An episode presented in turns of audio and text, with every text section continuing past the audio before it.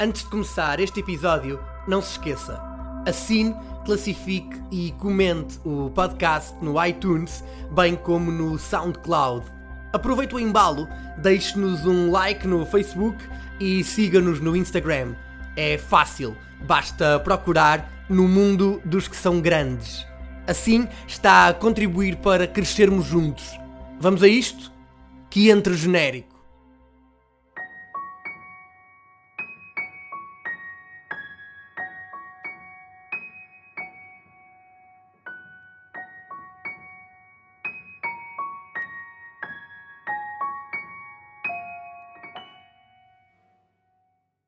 A 17 de maio de 1997, o Futebol Clube do Porto desloca-se ao Dom Afonso Henriques para defrontar o Vitória de Guimarães e sabe que, caso vença, conquista o primeiro tricampeonato da sua história.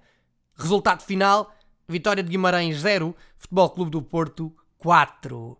Os golos foram da autoria de Zaovic e Jardel, ambos protagonistas de episódios anteriores do podcast, e o protagonista deste episódio cumpriu os 90 minutos e conquistou o segundo título com a camisola portista depois de já ter garantido a Supertaça Cândido de Oliveira.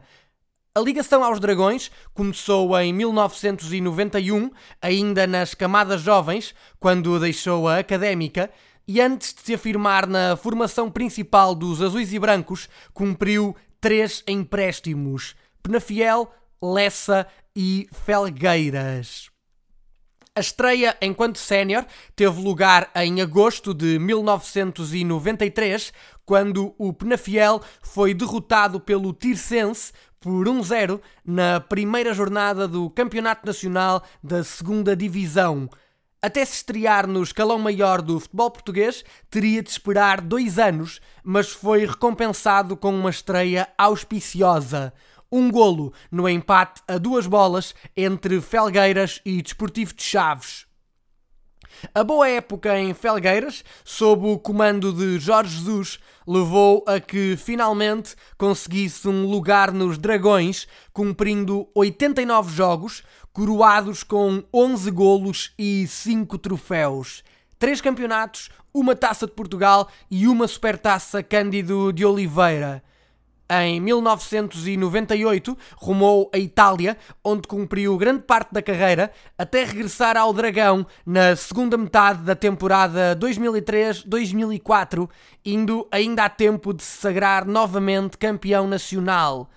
Foi internacional A por 56 vezes, a primeira das quais em novembro de 96, frente à Ucrânia, nas Antas, em jogo a contar para a qualificação do Mundial 98, e marcou por 12 ocasiões, sendo que os golos que mais ficaram na memória terão sido certamente os três que apontou à Alemanha no Euro 2000.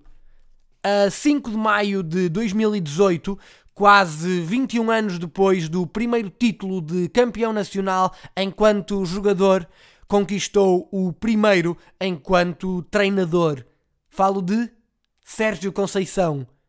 Eu sou o Paulo Freitas e este foi o 32º episódio do podcast No Mundo dos que são grandes. Até breve.